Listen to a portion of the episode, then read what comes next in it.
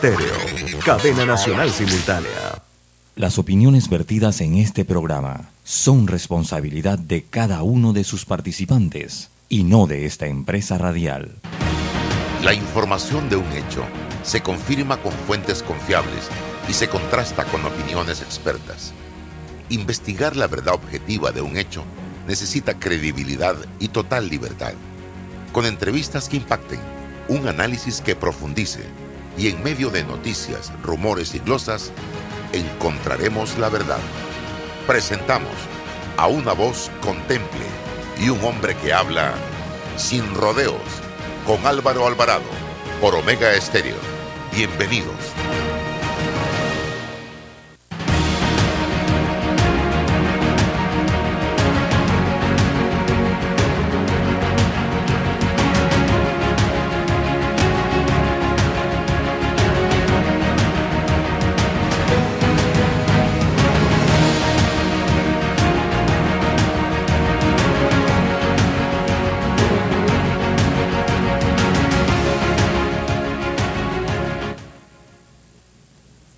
¿Qué tal? Tengan todos muy buenos días, bienvenidos a este programa Sin Rodeos a través de Omega Estéreo.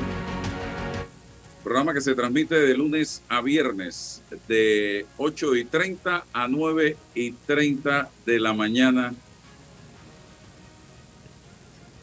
Y también se reproduce a través de nuestras eh, redes sociales, Instagram, YouTube, Facebook, Twitter, fanpage precisamente para, y TikTok, para que ustedes estén informados y escuchen un poco nuestros comentarios sin el compromiso de que coincidan o compartan con nosotros.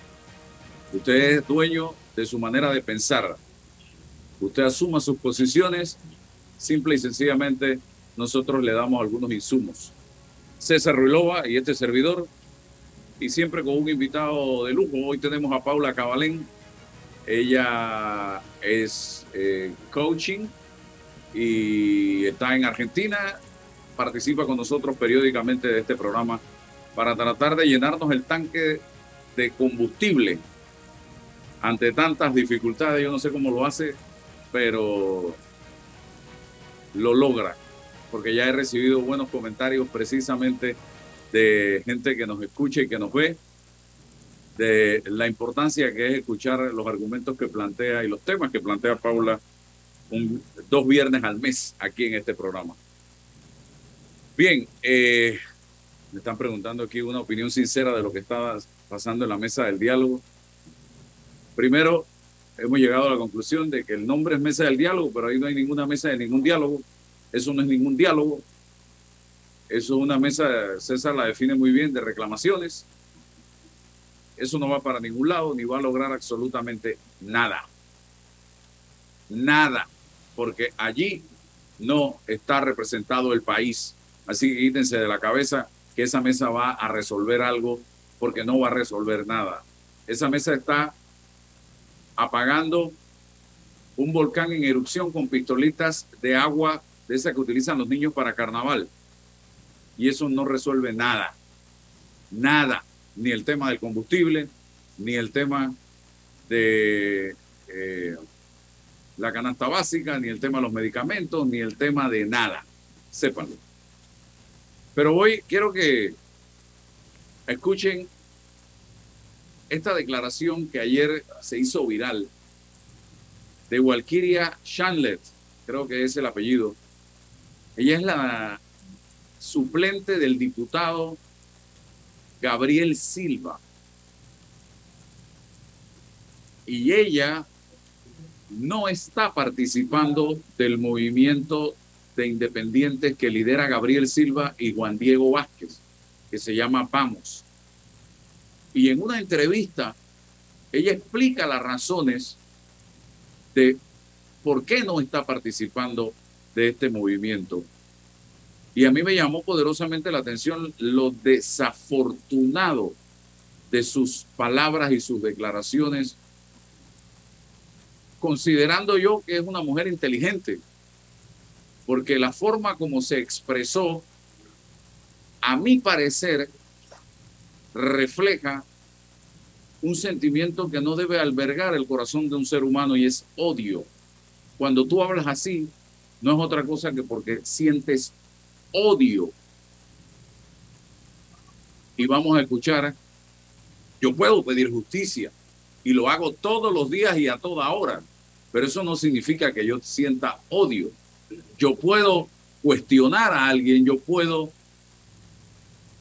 proponer algo, yo puedo criticar algo, pero no lo hago con odio, lo hago en la búsqueda de que las situaciones se resuelvan y de que tengamos un mejor Panamá. Pero no son temas a título personal en ningún momento. Yo quiero que ustedes escuchen, es un minuto, lo que sale, lo que ha circulado en redes sociales de esta suplente a diputada, eh, que es una mujer negra. Tiene nada de decirlo, es una mujer negra. Vamos a escucharlo, adelante. En el caso del apoyo que recibió mi diputado principal, en efecto, él comulga con Movín o comulgaba, no, no sé exactamente dónde esté su péndulo ideológico en este momento. Sé que tiene incluso amistades y todavía salen por ahí, se toman fotos y tal de este movimiento, que no es mi caso. Yo no pertenezco a ese grupo de blancos privilegiados de la USMA. Ellos se acercaron para que yo fuese candidata en esta coyuntura de su batería de candidatos. Y pese que algunas personas que están ahí las puedo saludar, puedo tomarme un café con ellos, yo no estoy de acuerdo cómo se manejan, no estoy de acuerdo con ser sectaria, yo soy producto de la educación pública, igual que son mis padres, y hay muchos temas en los que simplemente no hay conexión, por lo cual yo tuve que de manera respetuosa decirles que no me sentía cómoda corriendo bajo el paraguas de ellos, pese a que como todo mundo sabe, manejan medios de comunicación formales e informales, tienen el dinero, tienen apoyo a precandidatas y precandidatos que llega un punto que uno ya no sabe si ellos son parte de, del panel de periodistas o si es que son entrevistados. Uno no, no, no lo sabe blancos privilegiados de la USMA.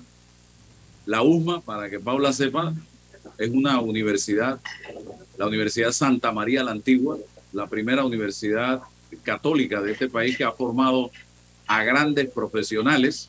Fui, fui, fui a dar un y curso. Mi hijo, mi, mi hijo estudia en la USMA y no es ningún blanco privilegiado de nada.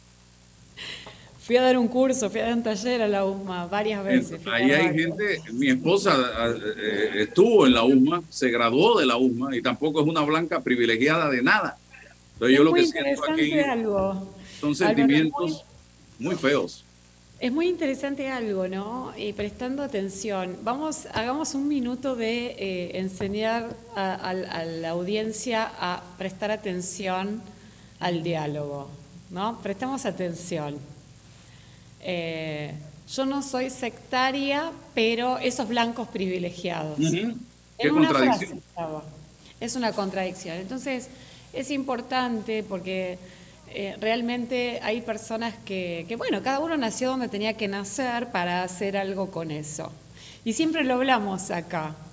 Eh, depende de uno querer hacer algo. Si de entrada estoy diciendo no me voy a relacionar con blancos privilegiados, es muy difícil que esté sentada en una mesa con esas personas. No importa si fueron privilegiadas o no, creo que dependiendo del punto de vista son privilegiadas. Tal vez tienen un montón de otros problemas que otros no tienen. César. Bueno, buenos días. Buenos días. Usted, no sé, ¿usted será negro privilegiado? Los mestizos. sí un producto, pero, pero no, ah, bueno, ayer, bueno, buenos días Álvaro, buenos días Paula, bienvenida. Siempre los viernes, un fuerte saludo a la distancia, que atraviese toda Latinoamérica para que llegue donde tú estás de forma cálida. Eh, y a todos los que hoy nos, nos escuchan en este, en este programa. Bueno, eh, le entramos a, una, a, una, a un extracto de una entrevista. A veces también es difícil no, mantener el contexto de la entrevista, eh, cuál, fue eh, el, significado, la, historia de todo esto y cómo provocó la, respuesta de la, de, la, diputada suplente, ¿no? porque hay una especie de, crítica política, ideológica, pero también en el orden cultural, personal. Entonces ya uno no sabe y, confunde mucho cuando es la suplente del que se dice privilegiado. Entonces no, no, se sabe cómo embonaron, cómo articularon una propuesta política para la diputación y ahora pues hay un, hay un problema, parece, hay un de, fase y, y, se generan este tipo de críticas. Bueno, yo ayer eh, confesé pues que estudié gracias al apoyo de, de, los subsidios que le dan a la universidad pública una carrera de abogacía, pero bueno, mi hijo eh, sí se graduó de, arquitecto en la UMA, eh, pero ese hijo entonces era un mestizo privilegiado, ¿no?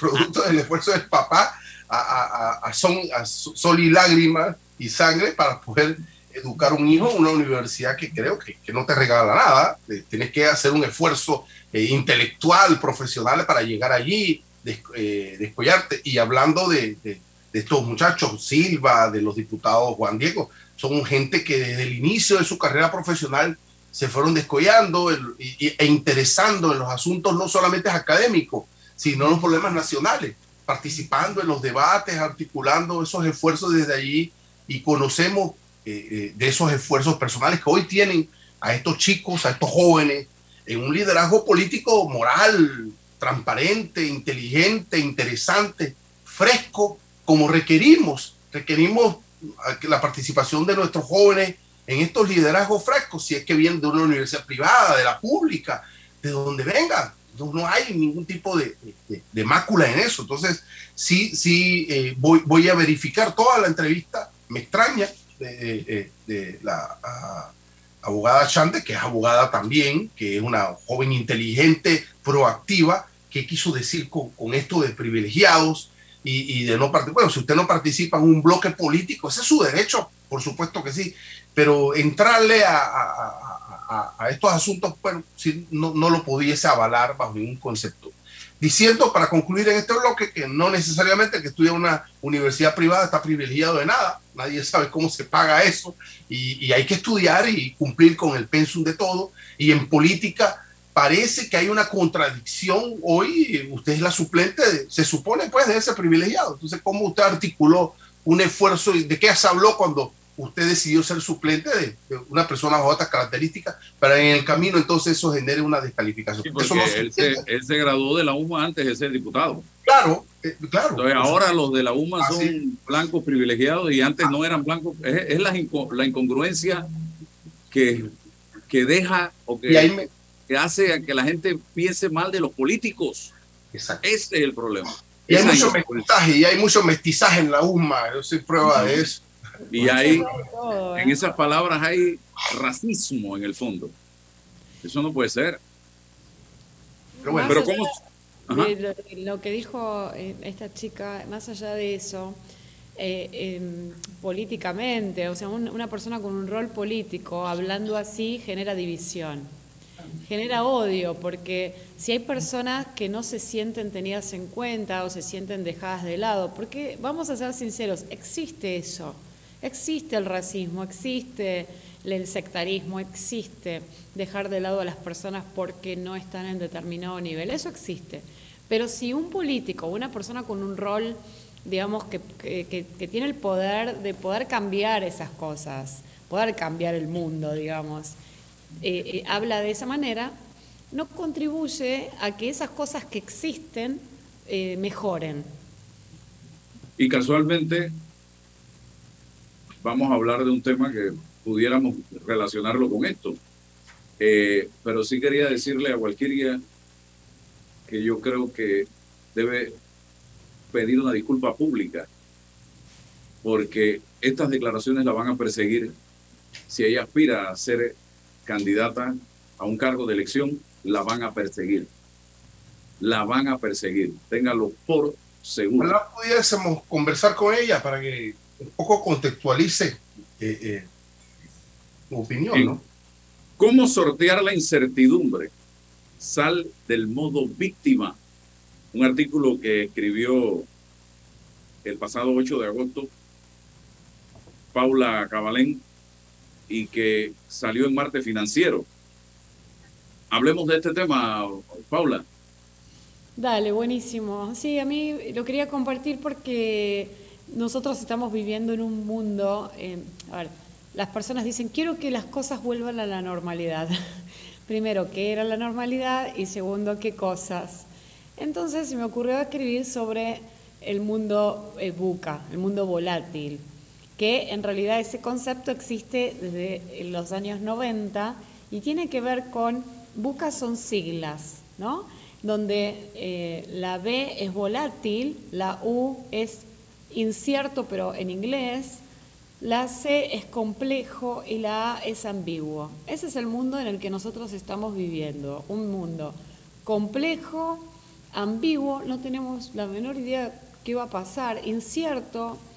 La verdad es que la única certeza que tenemos es la de este momento. Nadie sabe si dentro de un rato le pasa algo o pasa alguna situación, tenemos que salir y, y adaptarnos.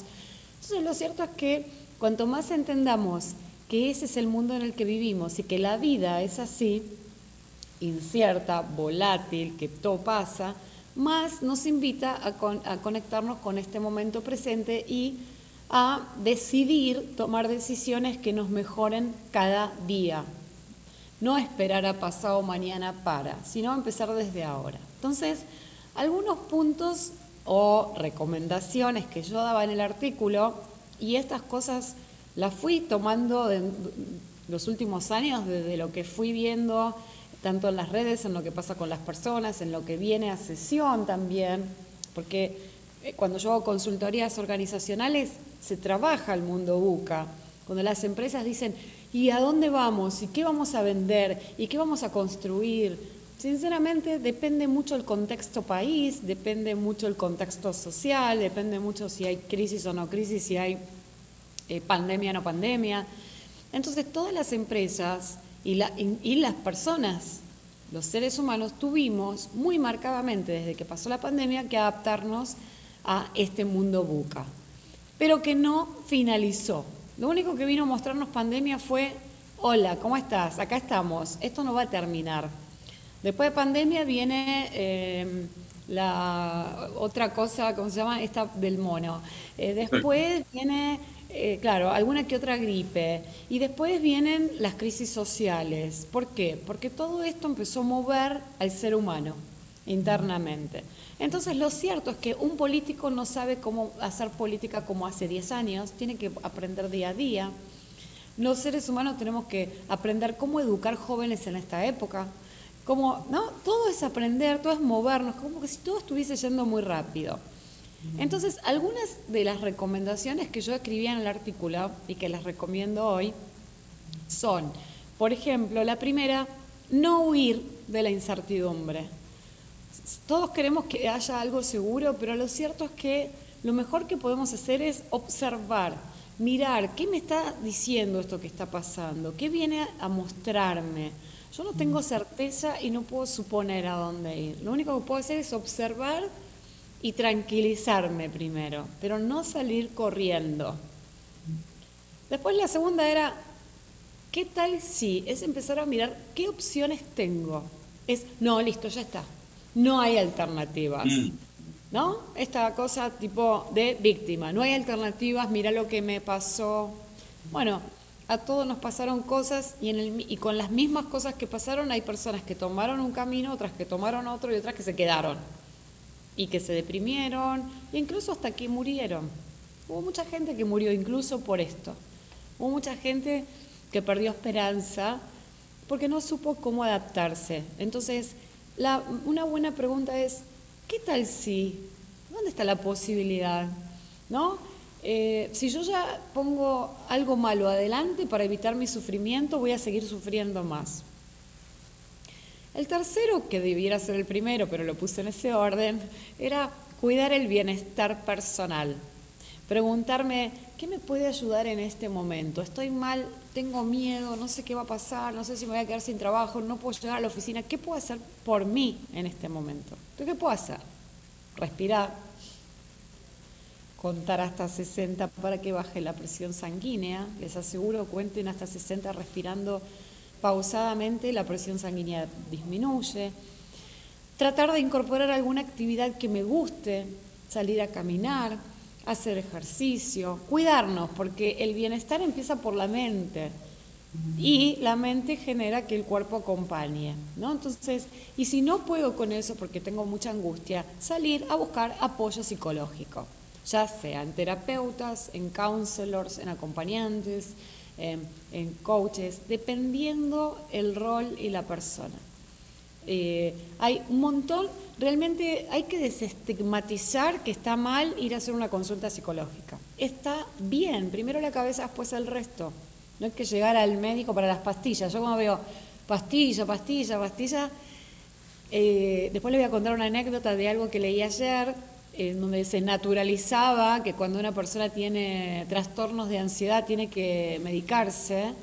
Y para, desde mi punto de vista, es ir a lo fácil primero. Es como, no puedo dormir, tomo una pastilla. No, no, ¿intentaste dejar de mirar televisión dos horas antes? ¿Intentaste dejar de mirar el celular tres horas antes? ¿Intentaste tal vez leer un libro, escribir, eh, meditar, hacer ejercicio durante el día? No, es más fácil tomar una pastilla. Lo que pasa es que la pastilla al entrar en el sistema después es más fácil de eliminarla. Con esto no quiero decir dejen de tomar pastillas, con esto quiero decir agoten las posibilidades previas que hay, que tienen que ver con lo que nosotros podemos hacer con nuestra propia decisión y energía. Después, soltar el control de lo que no puedo controlar. A ver, si hay una crisis, si pasa algo, yo no puedo controlar lo que hace otra persona.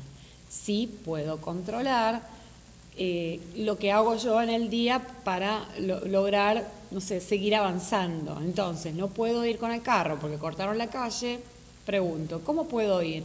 ¿Tengo que ir o tal vez es momento de, ver si hay otra forma de trabajar? Es una, una alternativa, ¿no? Bueno, no puedo comprar tomate porque está caro. Bueno, ¿qué, qué, ¿por qué lo puedo reemplazar? ¿Qué, hay, ¿Qué otro producto hay por el cual yo lo pueda reemplazar? ¿Cuántas cosas surgieron nuevas como, como falta de otra? Entonces es cuestión de ponernos creativos, soltar el control, dejar de enojarme con otro y ponerlo en mí. Sé que suena romántico, que pueden decir no es así. Cuando trabajo con personas muy resistentes, lo primero que dicen es no, no es así, no es así, te hacen. Pero no hace falta que lo conversen con nadie, piénsenlo para ustedes antes de ir a dormir y piensen, si otro lo hace, ¿por qué yo no lo puedo hacer? Si hay alguien que lo está logrando, ¿por qué yo no? Después, ponerse en acción. Esto es lo que más nos cuesta a los seres humanos. Todo es, bueno, mañana lo voy a hacer. Bueno, sí, después. Claro, en la semana que viene. Bueno, el mes que viene. Para ponerme en acción tengo que agarrar una agenda, todos, a ver, mucha, mucha, mucha gente tiene celular. De hecho, si nos están escuchando acá es porque algo tienen o celular o computadora, algo, algún medio tecnológico tienen. Bueno, agenda en el celular o agenda en papel. La agenda en el celular funciona porque está ahí el, calendario en donde yo escribo, quiero hacer tal cosa y, te salta la, la, actividad, te salta, te aparece un mensajito. Entonces, es ponernos ayudas, ponernos recordatorios. Y la, y la última y más importante para mí tiene que ver con soltar la expectativa de cómo puede ser algo. A ver, yo quiero lograr determinada cosa, me encantaría que eh, no haya crisis en Panamá para poder ir más seguido a Panamá, eh, porque las personas, claro, cuando hay crisis hay más miedo, entonces se hace más difícil trabajar. Entonces a mí me encantaría eso, pero lo cierto es que no basta con que a mí me encante. Tengo que soltar la expectativa y abrirme a otras posibilidades, porque tal vez haciendo eso aparece alguna otra opción que yo no estoy viendo en este momento, en vez de empecinarme con lo que quiero. Esas serían básicamente las recomendaciones para cómo sortear o sorfear la incertidumbre. ¿Qué pasa? Hay personas que pueden decir, la incertidumbre me genera estrés, el estrés me enferma, me hace sentir mal, lo cierto es que el estrés nosotros podemos utilizarlo. Es muy bueno tener estrés siempre y cuando sepamos que está ahí y hagamos algo con eso. El estrés nos moviliza. Si algo nos moviliza, bueno, ¿qué hacemos?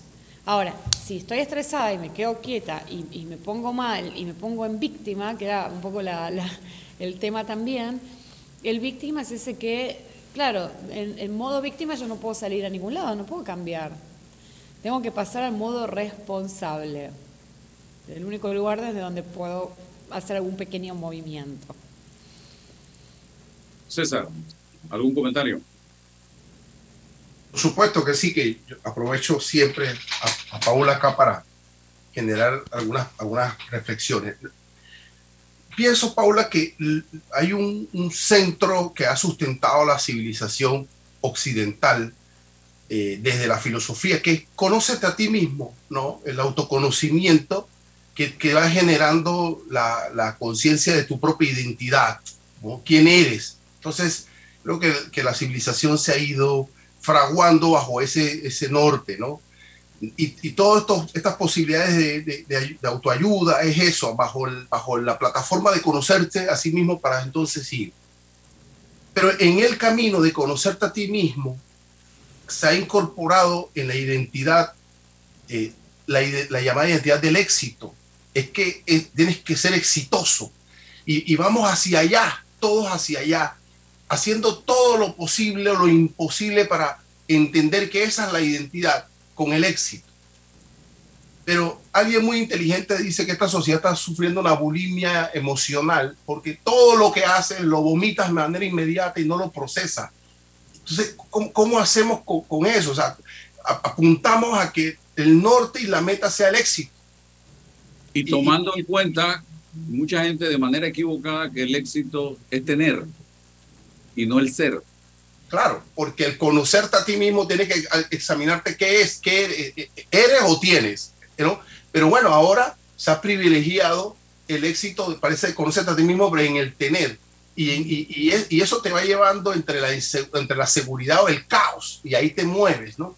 Pero todo lo, todo lo vas procesando y lo vas entonces dice que estamos bulímicos emocionalmente porque no nos quedamos con nada, va tan rápido eh, no sé si eso guarda relación con lo que, con lo que acabas de decir, entre, entre la seguridad, entre el caos, hacia dónde vamos, ¿no?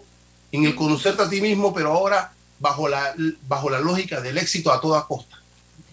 Bueno, e, es otro, digamos, podemos integrar el tema perfectamente, porque es cierto que todo lo que, de todo lo que yo hablo, detrás está el autoconocimiento. Es así, porque cuando hay autoconocimiento, es mucho más fácil hacer estos movimientos. Ahora, yo trabajo muy específicamente en liderazgo consciente y empecé en el mundo corporativo porque ante todo soy consultora. Yo me convertí en coach años más tarde, pero soy consultora de negocios. Soy licenciada en administración de empresas. Entonces, en ese mundo lo que valía era la meta, el logro, vender, vender más, eh, que te vaya bien, tener la casa, el auto, esto, la carrera de la rata, lo que bien llama Kiyosaki en su libro Padre Rico, Padre Pobre. El día que yo leí ese libro, renuncié a mi empleo en IBM.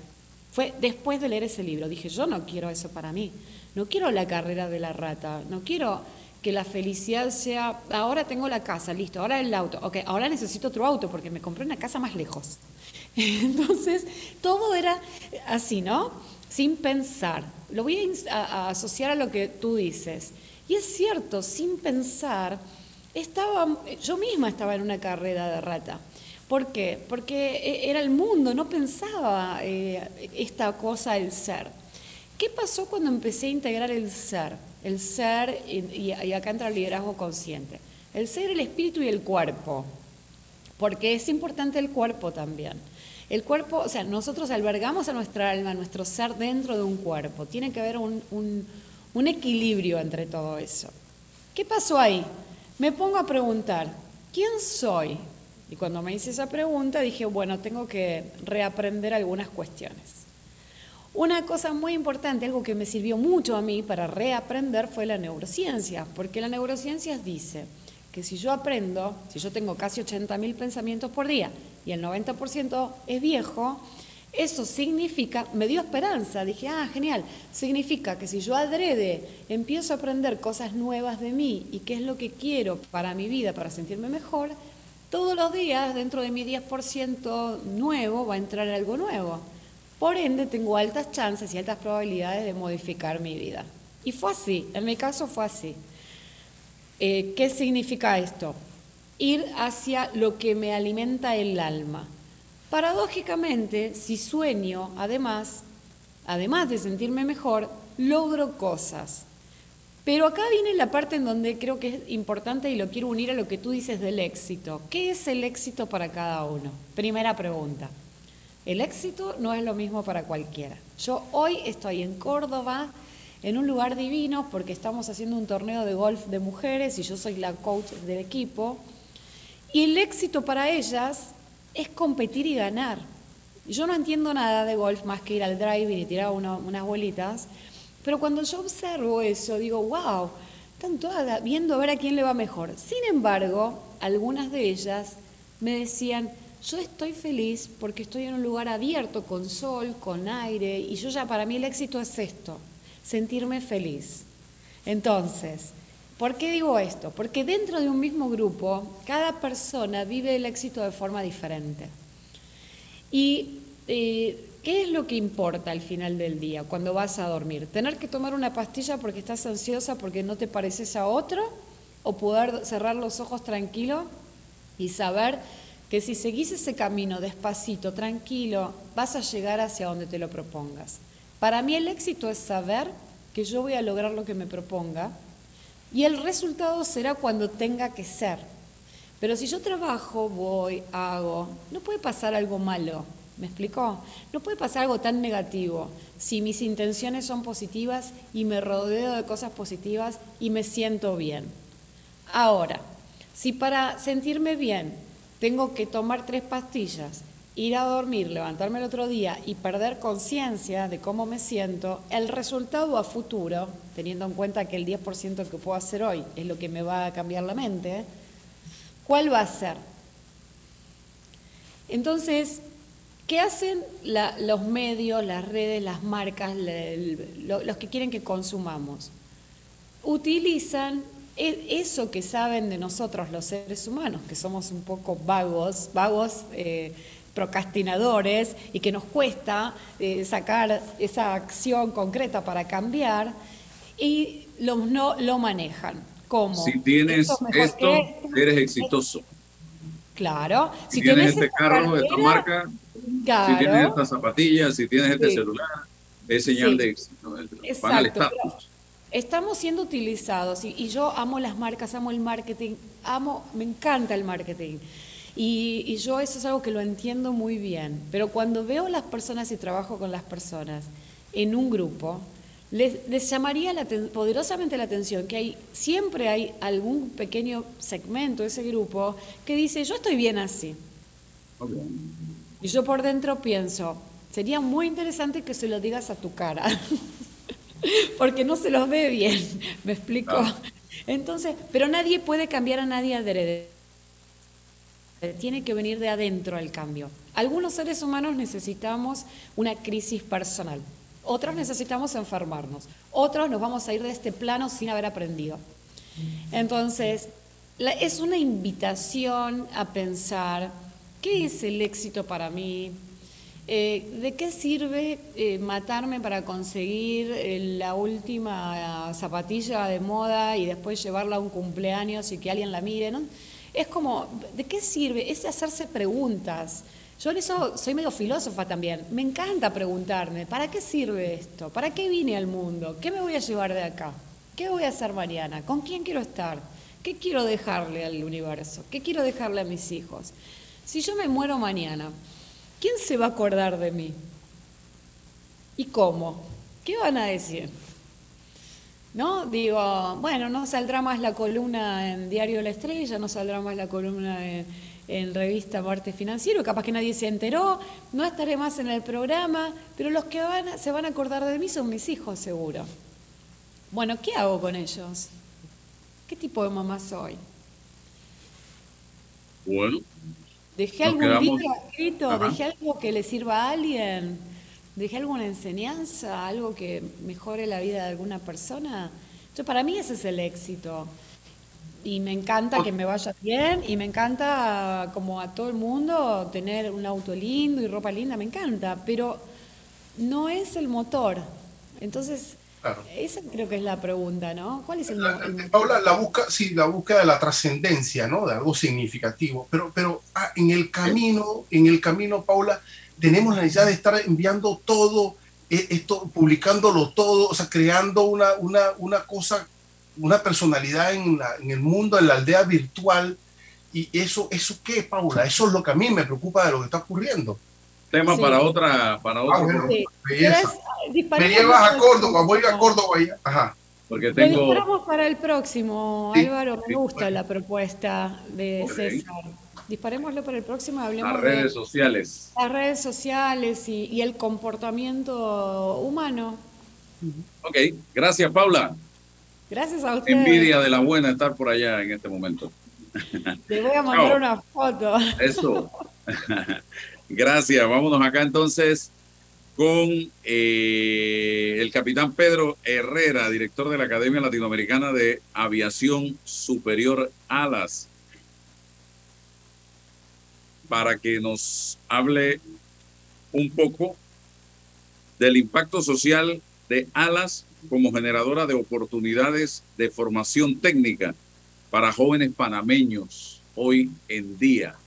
Vamos a ver si ya tenemos la comunicación allí, don Roberto, con el capitán Pedro Herrera, director de la Academia Latinoamericana de Aviación Superior, a través de este su programa Sin Rodeos.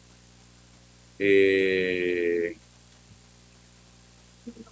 en la mañana de hoy. Bien, capitán, vamos rapidito con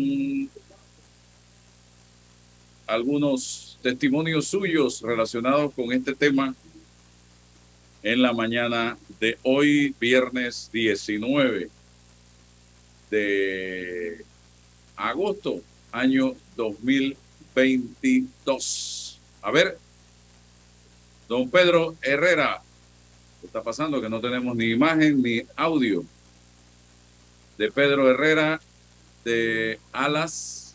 Vamos al cambio, mi estimado Roberto, mientras tenemos comunicación con el capitán Herrera. Invierte en tu país y en la seguridad de lo que conoces. En Soluciones Financieras Mi Éxito te ofrecemos solidez, una excelente tasa de retorno y un grupo accionario de renombre con experiencia multisectorial. ¿Estás interesado en invertir con nosotros? Escríbenos a inversiones@miexito.net. Mis lentes de trabajo se ven fatal con jeans. En Sosa Yarango hay variedad de aros desde solo $21.95 para jeans, fiesta, playa. ¿Y tienen de marcas? Carolina Herrera, Polo, Nike, Ray-Ban, Guess, Swarovski, Salvatore, entre muchas otras. Óptica Sosa Yarango, tenemos todo para ti. Dentro de Panama Ports existe un mundo que nadie conoce pero que hace posible que el país no pare de trabajar. Y son más de 2.500 empresas panameñas que prestan sus servicios dentro de las instalaciones de Balboa y Cristóbal. Hutchison Port, PPC. Paso a paso se construyen los cimientos de la Línea 3, una obra que cambiará la manera de transportarse de más de 500.000 residentes de Panamá Oeste. Metro de Panamá, elevando tu tren de vida. Déjate llevar por la frescura del pollo melo, panameño como tú. Pollo melo. Variedad y calidad. Melo. Frescura de altos estándares. la calidad es una promesa. Para llevarte el pollo melo siempre fresco hasta tu mesa. Déjate llevar con la frescura del pollo melo. Por su sabor y calidad lo prefiero. Déjate llevar con la frescura melo. Eres grande Panamá, abriendo rutas al progreso caminando hacia el futuro, avanzando en el proceso. Eres grande Panamá, juntos vamos creciendo. Con la ampliación de la carretera Puente de las Américas a Raiján, más de 600 mil familias se verán beneficiadas con una mejor calidad de vida. Grande Panamá, juntos vamos creciendo. Un gobierno en acción. Tu hipoteca tiene nueva casa. Traslada tu hipoteca a Caja de Ahorros. Recibe una letra mensual más vaca y con la aprobación recibe un bono para gastos legales y 500 balboas en tu cuenta de ahorros. Caja de Ahorros, el banco de la familia parameña. Ver términos y condiciones en cajadeahorros.com.pa sección promociones. Agua pura de nuestra tierra riqueza inmensa de vida y salud. Si gastas agua de más, se la quitas a los demás. Cierra bien la llave. Una gota por segundo se convierte en 30 litros de agua al día. Gobierno Nacional y dan.gov.pa. Somos agua.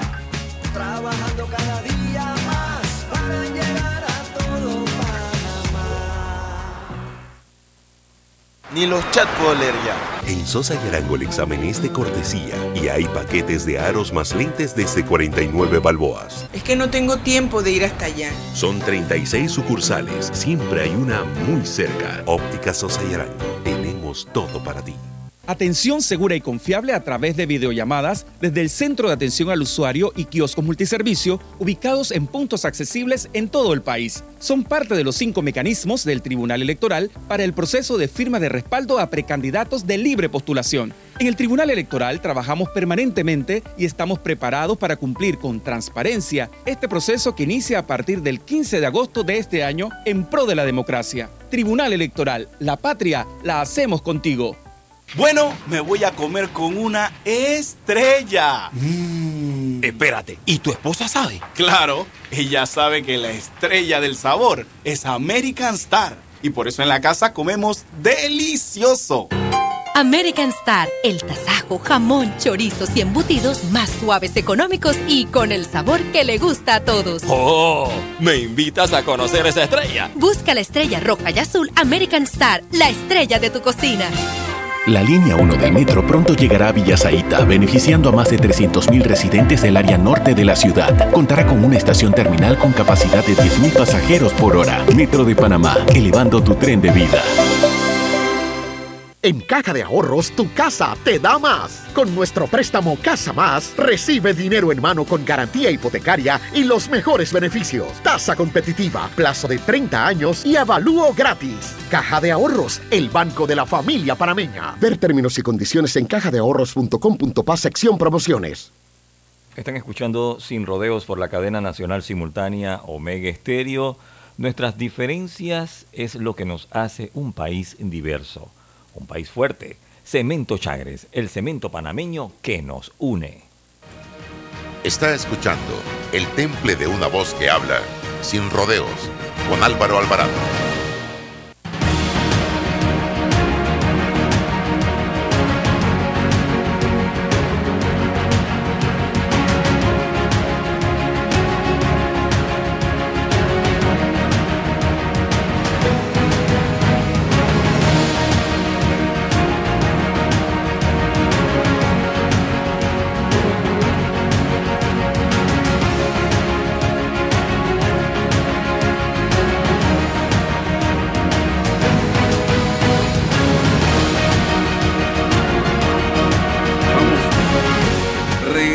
Con Pedro Herrera, eh, capitán de Alas, está con nosotros, director de la Academia Latinoamericana de Aviación Superior Alas.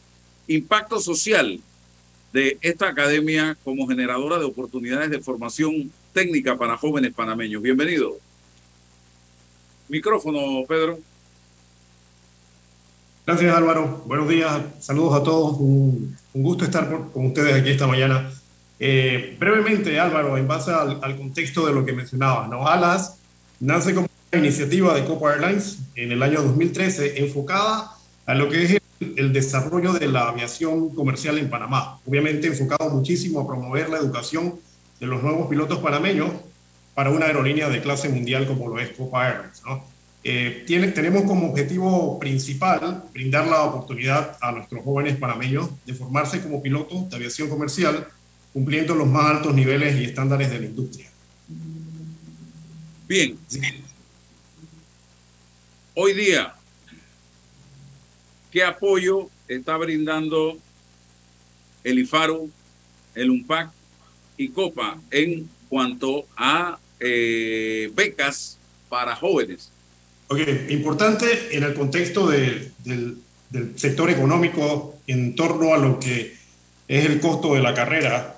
Eh, la carrera alrededor, está alrededor de 60 mil dólares. Copa eh, subsidia una parte importante, Copa subsidia alrededor del 30% de lo que es el costo total de lo que sería la operación general de un piloto eh, cuando está cursando el programa de, de, entrenamiento de alas. Es un poco más de los 60 mil, sin embargo, eh, ese costo se ve reducido al monto que les comento en base al subsidio que nos da Copa. De igual manera, eh, existen becas en asociación con el UMPAC, en donde un porcentaje importante también, dependen, dependiendo del rendimiento académico del estudiante, se cubre, lo cual es muy beneficioso.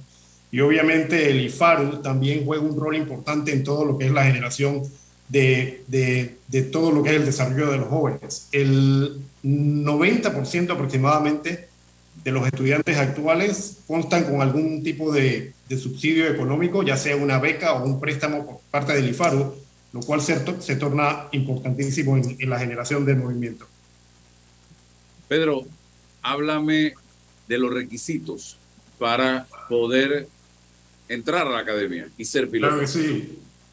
Claro que sí, Álvaro. Los requisitos eh, comienzan con la edad. La edad mínima para, para, ingresar a ALAS es de 19 años. Es importante, se busca ya un joven que tenga un nivel de madurez específico. Por esa, por esa razón tenemos esta parte de, del requisito como un punto importante. Nacionalidad panameña, importantísimo nuestro enfoque a, a generar ese compromiso con la industria panameña y el desarrollo de pilotos panameños, como mencioné hace un rato. En todo caso, de ser extranjero, tienes que ser naturalizado, obviamente, lo cual te da el derecho también para optar a, la carrera en ala. Escolaridad secundaria, no exigimos ningún bachiller en específico, más sin embargo es importante que el candidato tenga buenos conocimientos en, en matemáticas, por ejemplo, y un pensamiento analítico bastante desarrollado. Así que ese factor es sumamente importante. Otro punto, otro requerimiento, certificado médico. Certificado médico normalmente es un proceso que se hace con la Autoridad de Aeronáutica Civil, en donde se avala que la parte física y psicológica del aplicante sea apta para poder iniciar la carrera de piloto comercial. Y también es importante el idioma inglés.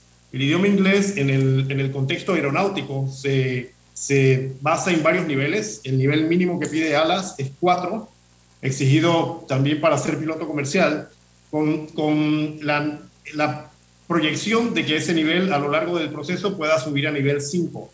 En todo caso, de no poder tener la, la certificación de aeronáutica civil, también aceptamos un examen TOEFL en donde debe haberlo pasado satisfactoriamente. La promoción 2022, háblame de eso. Mira, eh, la semana pasada, casualmente, el miércoles, tuvimos una graduación súper importante, un hito que, que nos alegró mucho reactivar porque marca lo que es el futuro positivo en la industria de la aviación, no solamente eh, panameña, sino del mundo. Y las proyecciones obviamente van ligadas con lo que el crecimiento de Copa eh, está proyectando para los próximos años. 40 nuevos estudiantes, Importante resaltar, me gusta hacer connotación de esto, de que el 40% de esos estudiantes fueron damas graduadas y que ya están hoy eh, en su entrenamiento como pilotos ya en Copa Airlines. 40% representa 16 eh, damas en ese contexto. Y, y, la proyección es buenísima. Para fin de año debemos tener otra promoción más, habiendo podido graduar 75 para lo que sería ya diciembre de este año. Qué bien, 40% dama. Yo recuerdo cuando la hija de Victorio Vergara Ajá. se gradúa de piloto, eso era una, una noticia de, de, portada de periódico, una mujer piloto en Panamá. De, Denise, claro, claro. De Victoria, ella vive hoy Sí. en Europa. En Inglaterra, claro que sí. Ya no, es, ya no es piloto, pero sigue siendo piloto, pero ya no ejerce. Pero eso fue Claro. noticia. Claro, yo tuve la, la oportunidad de, de volar con Denise hace, hace años atrás. Eh, sí, en esos tiempos había mucho estigma, existían muchos paradigmas con respecto a, a cómo la- las damas se podían desempeñar en el sector aeronáutico. Tanto Copa en este caso como Alas nos hemos enfocado a romper esa, ese paradigma. En realidad el desempeño es, es igual, similar al de un hombre dentro de la carrera de, de aviación y no hay por qué eh, limitar el contexto del desenvolvimiento de una, de una dama en el sector. Una reflexión final dirigida a los jóvenes que de- aspiran o desean ser pilotos. Hay espacio, hay campo para desarrollarse en Panamá? Claro que sí, Álvaro. Eh, como siempre decimos en, en, el mundo de la aviación, ¿no? el, el, el cielo es el límite. ¿no? Y el cielo básicamente es infinito. No hay, no hay una restricción como tal. Existe hoy en día los subsidios, existe hoy en día eh, los beneficios que, que hacen alcanzable la carrera. Hace muchos años también se veía como, un, como una carrera inalcanzable, más sin embargo hoy en día la tenemos en la, en la palma de. Podemos enfocarnos, lo que necesitamos es poner mucho interés, mucha confianza en uno mismo y poder empujar para lograr el sueño que cada uno de nosotros como jóvenes podamos tener para ser pilotos. Muy bien, gracias capitán. Pedro, no, Álvaro, gracias a ti. Buenos días a todos. De Alas. Eh, vamos entonces con nuestro instructor ahora. De, primero tuvimos haciendo coaching con Paula sobre la incertidumbre. Después nos fuimos a aprender de piloto y ahora nos vamos para las redes sociales con Jesús Balbuena que es el tema que le apasiona a César Ruilova. Aquí tiene mucho por hacer todavía. Por ahí tenemos unas tareas pendientes, César.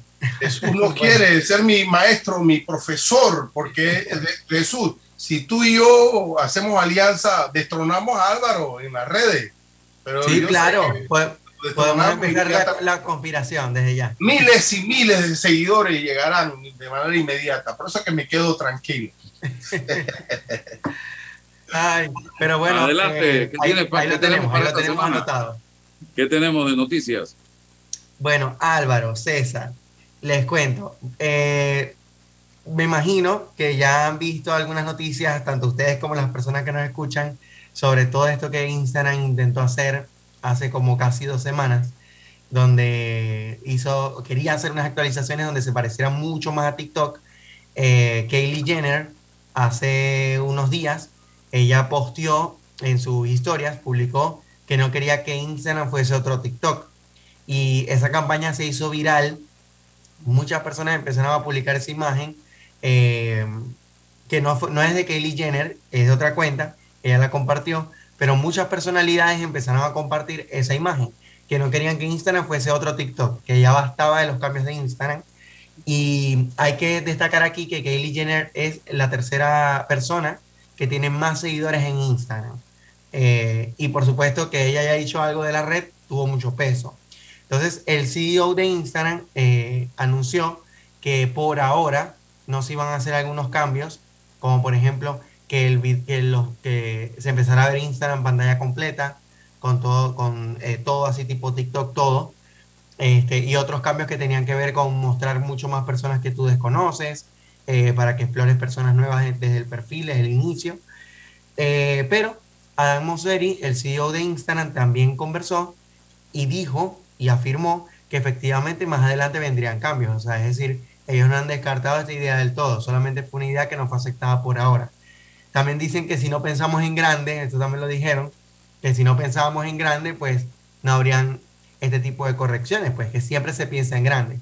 Claro. Y realmente eh, yo justo lo, lo, publiqué hace dos días, publiqué esta noticia, y hay dos bandos aquí, Álvaro, ahorita en este momento. Está obviamente el, el, grupo o el bando que dice, ya no más TikTok, ¿hasta cuándo? O sea, yo quiero Instagram con fotos como era antes, eh, el contenido ahora se hace mucho más difícil hacer, eh, las agencias se les hace mucho más complicado generar contenido para marcas, a los creadores de contenido ahora tienen que invertir mucho más tiempo en crear contenido, por eso es que digamos que se le ha como compensado con las opciones de suscripción o las opciones de monetizar con su contenido porque ahora es más complejo hacerlo. Esa es como una parte del, del grupo, ¿no? Que dice que obviamente eh, es todo mucho más complicado. Yo estoy como dividido porque hay una parte de eso que es cierto.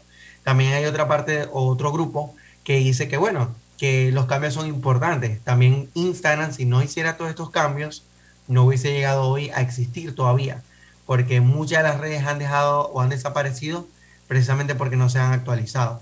Instagram siempre ha tratado de ver como lo que está pasando en el mercado para aprovecharlo, así sea que esté como copiando lo que otra red está haciendo, pero con eso se ha mantenido. Entonces, eh, también estamos ahorita como un momento de entender que si nos estamos yendo hacia los videos y si Instagram nos está colocando videos, que no es una red que nos pertenece, para eso está nuestra página web, si queremos tener algo propio sin, y hacer lo que queramos, pero las reglas del juego están claras. Instagram quiere que hagamos videos. Entonces, también está esa otra parte del grupo que se ha sumado a la ola. Tengo amigas y cuentas y personas que he asesorado. Tengo un caso de una amiga que está en Estados Unidos que tenía 3.000 seguidores a inicio de año y tiene 122.000 ahorita. A punta de reels, como digo yo.